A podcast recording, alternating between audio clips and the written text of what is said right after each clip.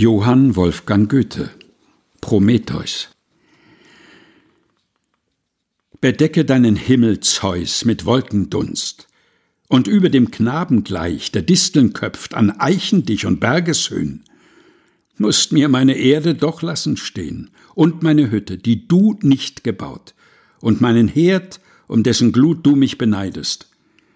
Ich kenne nichts Ärmeres unter der Sonn als euch Götter. Ihr nähret kümmerlich von Opfersteuern und Gebetshauch eure Majestät und darbtet, wären nicht Kinder und Bettler hoffnungsvolle Toren.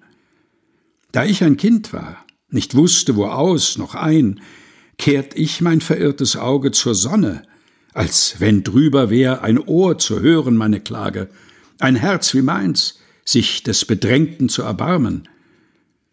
Wer half mir wider der Titanen Übermut? Wer rettete vom Tode mich, von Sklaverei? Hast du nicht alles selbst vollendet, heilig glühend Herz, und glühtest jung und gut, betrogen, Rettungsdank, dem Schlafenden da droben? Ich dich ehren? Wofür?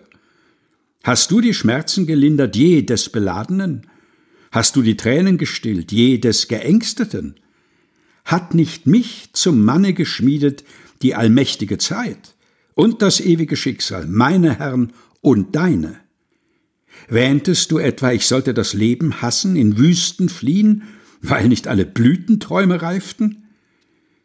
Hier sitz ich, forme Menschen nach meinem Bilde, ein Geschlecht, das mir gleich sei, zu leiden, zu weinen, zu genießen und zu freuen sich, und dein nicht zu achten, wie ich. Johann Wolfgang Goethe Prometheus, gelesen von Helga Heinold.